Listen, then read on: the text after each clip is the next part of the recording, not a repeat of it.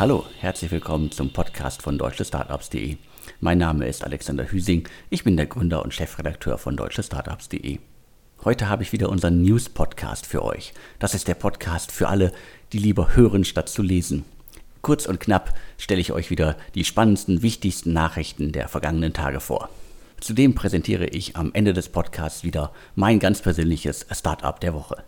Ich lege auch direkt los. In dieser Woche ist ja die Ruhe Startup Week. Da bin ich jeden Tag um 12 Uhr mit dem Currywurst Talk aktiv und deswegen habe ich gerade etliches zu tun und dementsprechend gehen wir diesmal im Schweinsgalopp durch die Themen der Woche. Das erste Thema ist Point 9 Capital. Der Berliner Kapitalgeber hat einen neuen Fonds, den fünften jetzt schon aufgelegt. Im Topf sind diesmal 10 Millionen. Ah nein, nicht genau 10 Millionen, sondern 99.999.999 Euro. Diese symbolträchtige Zahl muss natürlich sein, wenn man sich Point 9 nennt.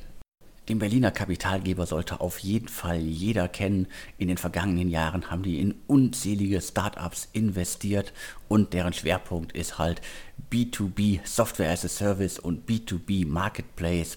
Und Point 9 Capital zeichnet sich, und das haben mir noch einige Investoren in dieser Woche gesagt, also ich glaube, niemand in Deutschland, niemand in Berlin hat so ein internationales Netzwerk wie Point 9 Capital und Gründer, die B2B SaaS-Modelle fahren oder halt B2B Marketplace-Modelle fahren, die sollten auf jeden Fall mit Point9 Capital in Kontakt treten.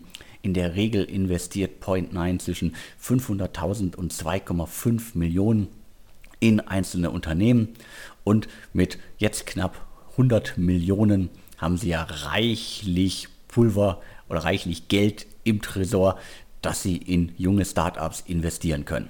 Im vergangenen Insider-Podcast hatten wir gerade nochmal exklusiv zwei neue Investments von Point9 Capital enthüllt.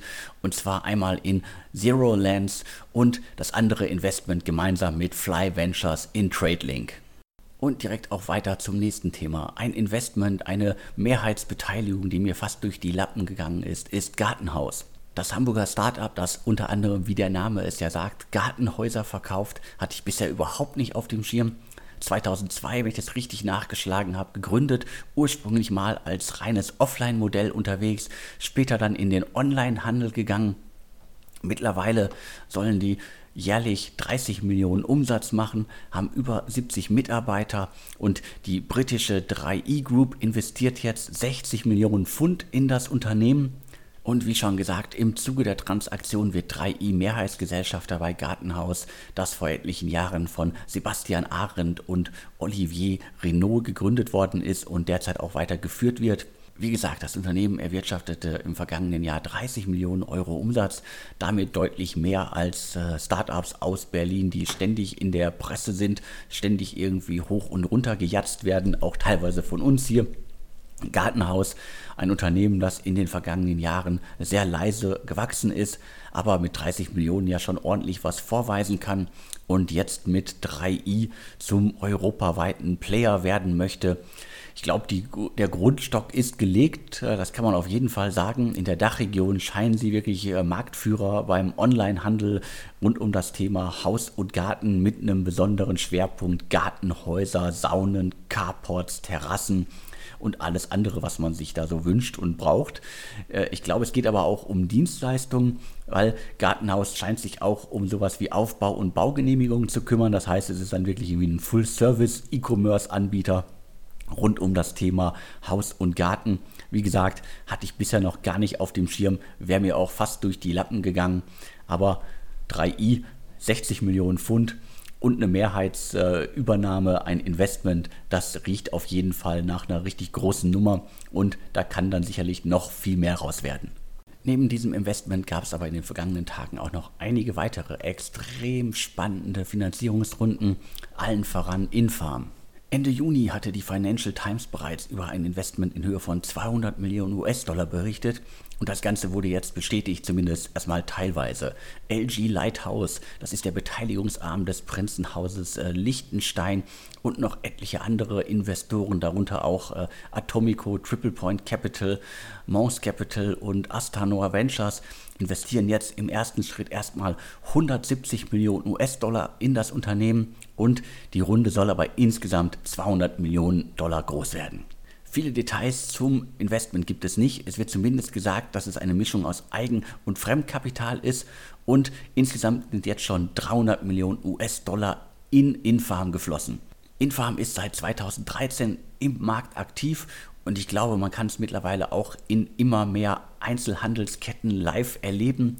Infarm entwickelt sogenannte intelligente Farming-Systeme. Das heißt, es gibt äh, Kühlschränke, platt gesagt, in denen Basilikum und so weiter live vor Ort wachsen. Und Infarm liefert im Grunde die Infrastruktur. Und das ist ein bisschen mehr als ein Kühlschrank, sondern das ist schon ein bisschen digitales Know-how, das dahinter steckt, damit das alles irgendwie richtig wächst, das Grünzeug in den Kühlschränken äh, schmackhaft wird und dementsprechend ein spannendes Startup, das irgendwo zwischen Einzelhandel, Kühlschränken, digitaler Aufzucht äh, und so weiter positioniert ist. Weiter geht es nach München zu Freeletics. Die Fitness-App konnte gerade weitere 25 Millionen US-Dollar einsammeln. Die letzte Runde bei Freeletics ist noch gar nicht so lange her. Ende 2018 investierten mehrere Investoren 40 Millionen in das Unternehmen und davor gab es ja einen Exit, also die Gründer haben ihr Unternehmen im Grunde verkauft und die Investoren, die danach das Ruder übernommen haben, suchen jetzt immer weiteres Geld, um Freeletics, die Fitness-App, noch wohl auch in weitere Segmente reinwachsen zu lassen, um aus Freeletics ein noch größeres Unternehmen werden zu lassen. Und die letzten Zahlen deuten ja darauf hin, dass man dafür bereit ist, auch noch sehr viel Geld in die Hand zu nehmen. Ein paar Zahlen noch zu Freeletics. 2013 gegründet, 48 Millionen Nutzer in 160 Ländern. Und damit ist Freeletics ja auf jeden Fall eine richtig große Nummer, ein richtig großes Unternehmen, ein Digitalunternehmen aus Deutschland, das auch weltweit extrem bekannt ist. Und weiter geht's zu Forto, das ehemalige Freight Hub. Wie die Kollegen von Gründerszene schreiben, investieren mehrere Investoren, darunter der tschechische Investor Inven Capital, Cherry Ventures, Northzone, Cavalry Ventures und Maersk Growth, das ist der Investmentarm des dänischen Logistikkonzerns, mal eben weitere 25 Millionen Euro in das Unternehmen.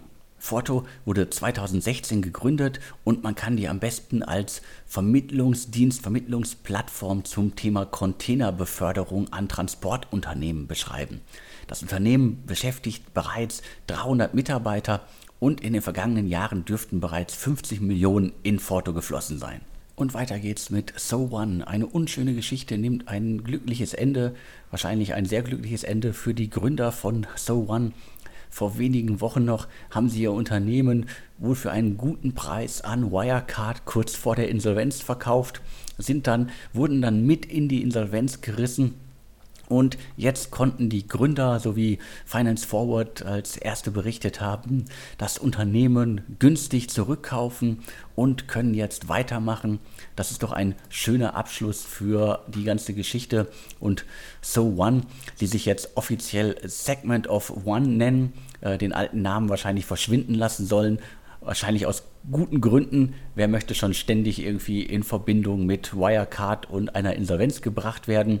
Dementsprechend äh, scheint das Unternehmen jetzt als Segment of One im Markt aktiv zu werden. Und das ist doch auf jeden Fall insgesamt eine, eine, eine, gute Nachricht und wahrscheinlich auch eine gute Nachricht für die Gründer. Im besten Fall teuer verkauft und günstig eingekauft. Allerdings halt mit viel äh, Schweiß, Tränen und wahrscheinlich äh, schlaflosen, unruhigen Nächten. Vor allen Dingen ja auch für das Gründerteam und die Mitarbeiter. Und ist schön zu sehen, dass diese Geschichte jetzt damit ihr vorläufiges Ende gefunden hat. Jetzt müssen wir noch einmal über Outfittery reden. Outfittery, das Startup aus Berlin, das Männer ankleidet, schon seit etlichen Jahren im Markt unterwegs ist und so gefühlt um die 60 Millionen Euro schon gekostet hat, immer wieder auf der Suche nach Geldern war, im vergangenen Jahr noch Modomoto den Wettbewerber übernommen hat. Da gibt es jetzt einen neuen Bericht. Wir hatten im Insider-Podcast in dieser Woche schon kurz darüber berichtet. Outfittery, wie das Manager-Magazin berichtet, braucht weitere 10 Millionen und da offenbar keiner der Bestandsinvestoren alleine das Geld tragen kann, da gibt es ja immer verschiedene Gründe. Einige wollen nicht, einige können auch nicht aufgrund der Regularien, die sie haben. Da sollen jetzt Staatsgelder das Ganze retten und dementsprechend, das ist die Meldung, die ein wenig für Unmut in der deutschen Gründerszene sorgt. Und die Meinung von äh, Sven Schmidt zu dem Thema, die kennt ihr ja sicherlich, wenn ihr den Insider-Podcast regelmäßig hört. Also Staatsgelder für strauchelnde, in Anführungsstrichen gescheiterte Unternehmen ist auf jeden Fall eine No-Go. Und nicht nur Sven Schmidt ist dieser Meinung, sondern auch Carsten Maschmeyer, der Investor, der in der Hülle der Löwen auch aktiv ist, aber auch mit Alstin und mit Seed and Speed Capital in Startups investiert der hat vor wenigen Tagen auf LinkedIn geschrieben, nachweislich gescheiterte Geschäftsmodelle mit Steuergeld zu finanzieren ist fahrlässig und hilft niemandem. Die Regierung kann es sich nicht leisten, weiter in dieser Größenordnung blind mit Geld um sich zu werfen. Schon jetzt stellt sich die Frage, wer soll das eigentlich alles bezahlen? Und das meint er wirklich nachweislich in Bezug auf Outfittery. Zum Abschluss muss ich natürlich noch den Querverweis zum aktuellen Insider-Podcast mit Sven Schmidt spannen. In der aktuellen Ausgabe berichten wir unter anderem über einen Superspreader-Event oder beziehungsweise über mehrere Events, die gerade in Berlin für Infektionen, Corona-Infektionen gesorgt haben. Weitere Themen sind Anydesk, da stehen Secondaries für 40 Millionen an. Es geht um Dr. Smile, der Exit bringt sehr wahrscheinlich mehr als 100 Millionen Franken. Außerdem Thema Exporo und die gescheiterte Fusion mit Zinsland. Und dann haben wir noch einen ganzen Reigen an Investment News für euch. Wie schon erwähnt, Fly Ventures und Point9 Capital investieren in TradeLink. Point9 Capital investiert zudem, zudem in Zero Lands. Seed and Speed Ventures von Carsten Maschmeyer investiert in Precise AI. Picos Capital investiert außerdem in PeopleFlow. Und zu guter Letzt Speed Invest investiert in Kia Nava. Außerdem noch im Podcast eine Pay-to-Play-Runde beim Fintech Finiata, das ursprünglich mal von Sebastian Diemer gegründet worden ist. Das alles und noch viel mehr findet ihr im aktuellen Insider-Podcast. Jetzt noch nicht abschalten, denn jetzt kommt noch mein ganz persönliches Startup der Woche. In dieser Woche geht es um ein richtiges Hype-Thema und zwar um Climate Tech, also ein Startup, das sich um Klima im Allgemeinen kümmert. Das Berliner Climate Tech Startup CoZero, das von Helen Tacke, zuletzt unter anderem B2B Partners und Fabian Schwarzer gegründet wurde, entwickelt eine Software, die es Unternehmen ermöglicht, auf Basis datengestützter Prozesse und Analysen Klimaneutralität zu erreichen und auch zu kommunizieren. CoZero ist somit ein weiteres Startup, das sich genau um dieses Trendthema kümmert.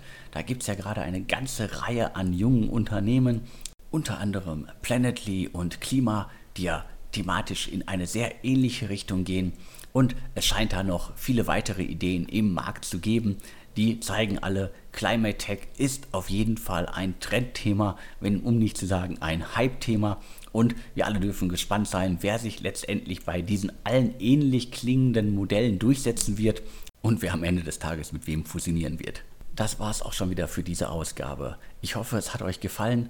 Schreibt mir bitte an podcast.deutsche-startups.de, wenn ihr allgemein Kritik zum Podcast habt.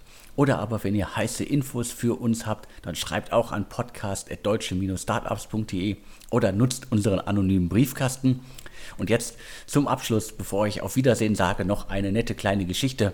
In dieser Woche habe ich im Rahmen der Ruhr Startup Week in meinem Currywurst Talk die Gründer von Ankerkraut interviewt und kurz vor Schluss marschiert hinten Frank Thelen ins Bild. Also wer mich mal überrascht sehen möchte, der schaut sich am besten das Interview mit Ankerkraut an. Ich poste den Link auch in den Show Notes äh, zum Podcast und ich konnte zumindest noch eine Frage an Frank Thelen stellen, bevor wir dann auch schon mit der Zeit rum waren. Jetzt bleibt mir nur noch zu sagen, eine schöne Restwoche und tschüss.